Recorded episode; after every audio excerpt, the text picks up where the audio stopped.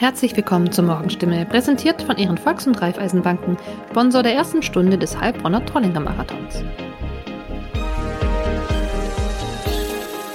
Heute ist Montag, der 2. Mai.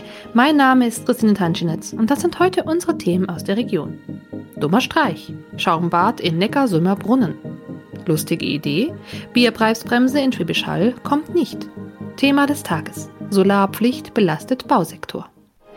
Mit schwerwiegenden Straftaten bekam es die Polizei in der Nacht zum 1. Mai nicht zu tun. Ihr sind jedoch einige Vorkommnisse gemeldet worden. So seien beispielsweise in Untergruppenbach einige Fahrzeuge mit Mayonnaise und Mehl verschmutzt worden, sagte ein Sprecher des Heilbronner Polizeipräsidiums. In Brackenheim goss ein Unbekannter Grillöl über ein Auto. Die Feuerwehr Neckarsulm ist am Sonntagmorgen gegen 10.25 Uhr zum Marktplatz ausgerückt. Der Brunnen war voll Schaum. Jemand habe vermutlich ein Duschbad oder Waschpulver ins Wasser geleert, sagte Kommandant Wolfgang Rau. Eine Gefahr für die Umwelt bestehe nicht. Der Brunnen sei ein in sich geschlossenes System, wie bei einer Waschmaschine.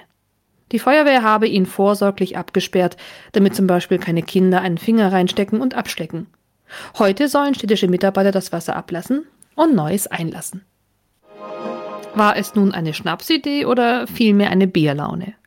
Die Bierpreisbremse, die der Gemeinderat in Schwäbisch Hall am Mittwochabend beschlossen und damit für reichlich Aufsehen gesorgt hatte, kommt nicht. Die Deckelung des Bierpreises bei 4 Euro pro Liter hätte sogar umgesetzt werden müssen. Aber die Stadt erteilte dem Votum jetzt eine Absage. Die Grundidee, so die lokale Gastronomie zu fördern, findet indes bei Brauereien in der Region Zustimmung. Wir vermuten, dass der Vorschlag nicht bierernst gemeint war, sagte ein Sprecher des baden-württembergischen Hotel- und Gaststättenverbandes am Freitag. Die Idee schärfe aber das Bewusstsein dafür, wie wichtig eine gastronomiefreundliche Kommunalpolitik für die Belebung von Innenstädten ist. Das sehen Brauereien aus der Region ähnlich. Es hat wohl niemand damit gerechnet, dass der Antrag tatsächlich Beachtung findet, vermutet Thomas Wachnow von der Bad Rappenauer Heffner Brauerei.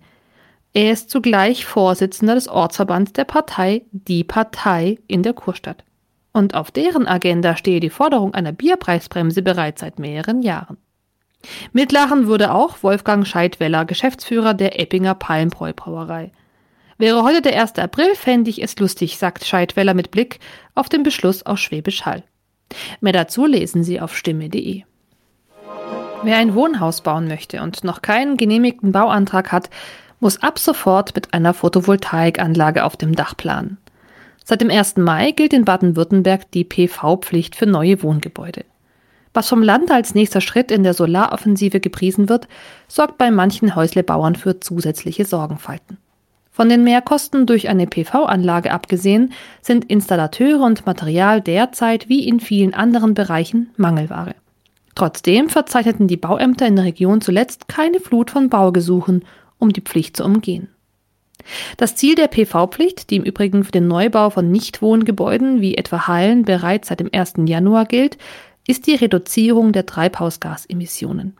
Wichtig sei aber in diesem Zusammenhang eine Entbürokratisierung und eine deutliche Vereinfachung beim Betrieb einer PV-Anlage mit Eigenstromnutzung. Ein weiterer Nachteil der PV-Pflicht sei in diesen Zeiten die Kostensteigerung für einen Neubau, den sich ohnehin immer weniger leisten können. Wohnraum werde aber dringend gebraucht. Mehr dazu lesen Sie heute exklusiv auf stimme.de als Thema des Tages. Soweit die Nachrichten aus der Region. Wenn Ihnen die Nachrichten aufs Gemüt schlagen sollten, empfehlen wir Ihnen unseren neuen Good News Blog auf stimme.de. Dort präsentiert die Online-Redaktion die gute Nachricht des Tages. Mal aus der Region, mal aus der Welt.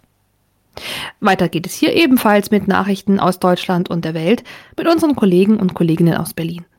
Vielen Dank und einen schönen guten Morgen. Ich bin Sabrina Frangos und das sind heute unsere Themen aus Deutschland und der Welt. Evakuierungsaktion in der Ukraine, kommt das EU-Ölembargo und erste Mai-Demos. In der ukrainischen Hafenstadt Mariupol hat ja eine internationale Evakuierungsaktion begonnen und die soll Zivilisten aus dem von russischen Truppen belagerten Stahlwerk retten.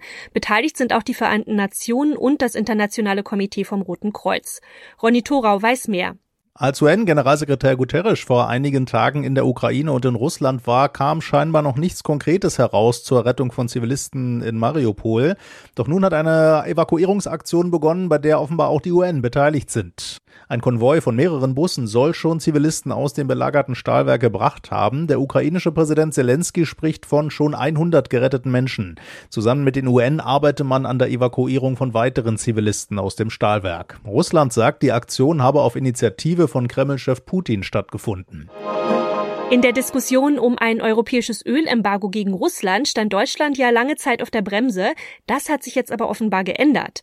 Die Bundesregierung soll sich in den jüngsten Vorgesprächen zu einem sechsten Sanktionspaket klar für die Einführung eines Einfuhrverbots für russisches Öl ausgesprochen haben.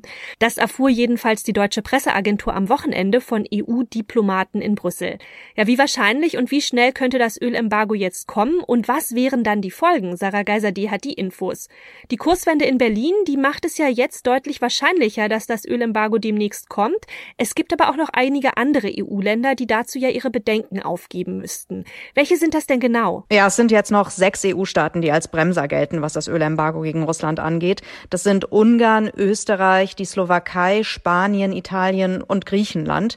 Diplomaten hier in Brüssel sagen, Länder wie Ungarn und die Slowakei, die lehnen ein schnelles Einfuhrverbot für russisches Öl ab, weil sie einfach stark von Öllieferungen aus Russland abhängen abhängig sind.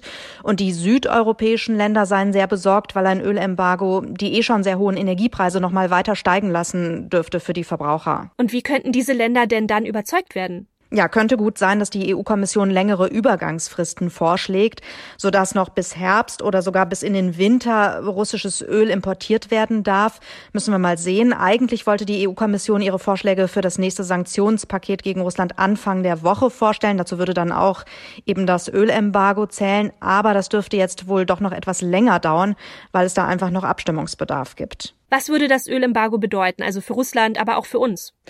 Also die Denkfabrik Brügel hier in Brüssel, die schätzt, dass zuletzt jeden Tag im Wert von etwa 450 Millionen Euro russisches Öl in die EU importiert wurde. Jeden Tag. Das ist viel Geld, das natürlich auch die russische Kriegskasse füllt und das zumindest dann nicht mehr aus der EU nach Russland fließen würde. Umgekehrt rechnen Experten damit, dass ein abruptes Ölembargo die Preise auf dem Weltmarkt erstmal drastisch antreiben würde und zum Beispiel auch die Konjunktur in Deutschland bremsen würde.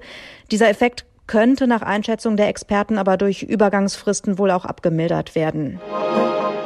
Gestern war ja der 1. Mai, also der Tag der Arbeit, mit vielen Demonstrationen, politischen Botschaften, heißen Diskussionen über den Ukraine-Krieg und die hohen Preise. Aber es gab auch Ausschreitungen und Beschimpfungen, also gegenüber der Polizei und gegenüber Spitzenpolitikern. Michel Cradell war in Berlin unterwegs. Es war ja viel los am Wochenende. Welche Ausschreitungen gab es denn? Also selbst bei den Kundgebungen der Gewerkschaften war viel los und es gab einige Buhrufe. Zum Beispiel für Bundeskanzler Olaf Scholz in Düsseldorf.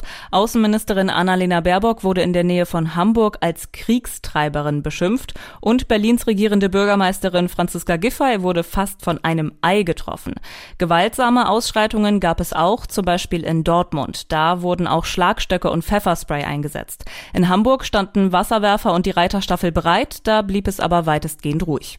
In Berlin fand die größte Demonstration statt, also die revolutionäre 1. Mai-Demo der linken Szene. Wie war der Eindruck? Ja, nach zwei Jahren Pandemie wurden Krawalle erwartet und in der Vergangenheit ist das ja auch öfter passiert. Bei der revolutionären 1. Mai-Demo der linken Szene in Berlin wurde vor allem gegen Kapitalismus, Krieg und soziale Ungleichheit demonstriert. Recht, die Macht der! Obwohl die Polizei mit Ausschreitungen gerechnet hatte, blieb es überwiegend ruhig. Es gab ein paar Festnahmen, Flaschen sind geflogen und Bengalos wurden gezündet, aber trotzdem spricht die Polizei von einer der friedlichsten 1. Mai-Demos seit Jahrzehnten. Deutliche Forderungen waren also in Berlin zu hören, aber die gab es ja auch auf den Veranstaltungen der Kundgebungen. Da ging es auch um den Ukraine-Krieg? Ja, der Ukraine-Krieg spielt auch da eine große Rolle. Die Preise für Lebensmittel und Energie sind ja stark gestiegen. Deswegen werden mehr Tarifverträge und höhere Löhne gefordert. Der Vorsitzende des Deutschen Gewerkschaftsbundes sprach sich auch ganz klar gegen eine massive Aufrüstung aus. Trotz aller Kritik verteidigte Bundeskanzler Olaf Scholz die Waffenlieferungen an die Ukraine und auch die geplanten 100 Milliarden Euro für die Bundeswehr. Gleichzeitig sprach er sich aber auch für stabile Renten und die Einführung einer Kindergrundsicherung aus. In unserem Tipp des Tages geht es um Handymythen, von vermeintlicher Explosionsgefahr an der Tankstelle bis hin zu potenziell abstürzenden Flugzeugen. Über Smartphones erzählt man sich ja so einiges. In vielem steckt ein wahrer Kern, einiges ist aber auch einfach grober Unfug und bei manchem ja, da liegt die Wahrheit dann irgendwo in der Mitte. Ursula Winkler weiß mehr. Starten wir mal mit den technischen Themen, also den Updates zum Beispiel. Soll man die nun machen oder machen die das Gerät wirklich langsamer? Ja, Handynutzer sollten Updates unbedingt regelmäßig installieren. Sie bringen neue Funktionen Funktionen und schließen auch Sicherheitslücken. Ähm, alte Telefone können in ganz seltenen Fällen tatsächlich nach einem Update etwas überfordert sein und langsamer werden, aber Sicherheit geht vor. Und auch der nächste Mythos von wegen, der Akku hält länger, wenn man ihn immer so leer wie möglich laufen lässt, stimmt nicht mehr. Die heutigen Akkus können früher geladen werden, sollten sie sogar. Experten empfehlen etwa 20 Prozent Akkuleistung nie zu unterschreiten, dann lebt der Akku auch richtig lange. Okay, das waren also schon mal zwei technische Mythen aus der Vergangenheit. Muss man denn sein Smartphone nicht regelmäßig neu starten, damit es nicht langsamer wird? Nein, die verbauten Betriebssysteme sind für die Dauernutzung ausgelegt, also muss man nicht ständig neu starten. Äh, was schon eher stimmt, zumindest bei älteren Geräten, da sollte man die Apps ab und zu mal schließen. Das kann das Telefon dann schon schneller machen und Akkustrom sparen. Die neueren Smartphones bremsen Apps im Stromverbrauch aus und äh, Apps, die man regelmäßig nutzt, die sollte man sogar lieber offen lassen. Da frisst nämlich das Schließen und Starten mehr Strom, als wenn man die App einfach laufen lässt. Äh, noch eine Halbwahrheit, man kann Viren nicht direkt per SMS bekommen. Höchstens, wenn man dort Links anklickt. Die könnten dann zu Phishing-Seiten oder zum Download von Schadsoftware führen. Ja, ist ja gut, dass es wenigstens Mythen gibt, die auch ein bisschen stimmen. Aber kommen wir mal zu den Katastrophen, die Smartphones angeblich auslösen könnten. Also zum Beispiel im Flugzeug oder auch im Krankenhaus. Also wenn das Handy noch an und nicht im Flugmodus ist, stürzt nun nicht gleich der Flieger ab. Aber mobiles Netz hätte man so weit oben sowieso keins. Und wenn dann natürlich viele angeschaltete Handys ständig nach Netz suchen, dann könnten Funkverbindungen gestört werden. Und dass der Pilot Kontakt zum Tower hat, ist sicher wichtiger als jede Handyaktion. Ähm, viele Airlines bieten aber zu extra Kosten ein Wi-Fi an Bord an und damit kann man problemlos surfen und auch telefonieren. Ähnlich ist es in Kliniken. Dort gibt es auch die Angst, dass Funkverbindungen gestört werden könnten, aber die meisten dulden das Smartphone, außer in der Intensivstation oder zum Beispiel in der Kardiologie. Da könnten Herzschrittmacher gestört werden. Naja, also dass die Herzschrittmacher funktionieren, ist definitiv wichtiger. Und die weiteren Katastrophen, also wie sieht's zum Beispiel mit Gewittern aus? Schlägt da der Blitz ein, wenn man telefoniert oder explodieren Tankstellen durch Smartphones? Nein, Tankstellen explodieren nicht, wenn man dort telefoniert. Wenn dort Handyverbotsschilder hängen, dann ist das eher eine Warnung vor erhöhter Brandgefahr, die an Tankstellen ja immer herrscht. Rein theoretisch könnte jemand zum Beispiel ein Handy mit bereits beschädigten Akku in eine Benzinpfütze fallen lassen und dann könnte ein Feuer entstehen. Und Handys ziehen auch keine Blitze im Gewitter an, dazu ist viel zu wenig Metall verbaut. Und einen Trost habe ich noch für Männer. Das Smartphone in der Hosentasche macht wahrscheinlich nicht unfruchtbar. Zumindest hat das Bundesamt für Strahlenschutz nach der Auswertung von vielen Studien keinerlei wissenschaftliche Belege entdeckt, dass Spermien durch die Strahlung beschädigt werden. Und das noch. Unter seinem Spitznamen The Rock hat Dwayne Johnson in Hollywood ja ordentlich Karriere gemacht. Mit durchtrainiertem Körper und flotten Sprüchen hat es der ehemalige Wrestler in die Riege der beliebtesten Stars geschafft. Ja, seine Fans, die kennen ihn aus Blockbustern wie Baywatch oder Fast and Furious. Heute wird The Rock 50 Jahre alt. Sören Gies mit den Infos aus Los Angeles. Was macht The Rock denn so rund um seinen Geburtstag eigentlich? Die Kinofachmesse CinemaCon in Las Vegas hat ihn gerade zur Entertainment-Ikone des Jahrzehnts gekürt und er hat die Fachbesucher dort mit einem Live-Auftritt überrascht, der wie eine Videobotschaft anfing, nur dass The Rock dann plötzlich leibhaftig auf der Bühne stand. Natürlich hat er da gleich Werbung für seine zwei neuesten Filme gemacht, nämlich Black Adam mit ihm in der Titelrolle und das Animationsabenteuer DC League of Super Pets. Da leiht er dem Hund von Superman seine Stimme, laufen beide dieses Jahr an, Black Adam im Herbst, DC League of Super Pets schon im Sommer. Gerade erst hat er auch wieder Fans überrascht? Ja, sowas scheint er eigentlich ganz gerne zu tun, oder? Ja, im Text zum Twitter-Video von der Aktion schreibt er, das sei das Beste an seinem Job überhaupt. Also, im Wachsfigurenmuseum von Las Vegas steht eine neue Figur von ihm mit einem Glas Tequila in der Hand, weil, wie so viele Stars, auch The Rock seine eigene Schnapsmarke hat. Fans konnten sich mit der Tequila-Wachsfigur fotografieren lassen und äh, er schließt sich dann von hinten dazu mit der zu erwartenden Reaktion. Die glücklichen Fans bekamen neben Fotos mit dem doppelten Rockchen auch je drei Pullen Tequila. Bestimmt stoßen manche heute damit auf ihn an. Das war's von mir. Ich bin Sabrina Frangos und ich wünsche Ihnen noch einen schönen Tag. Bis morgen.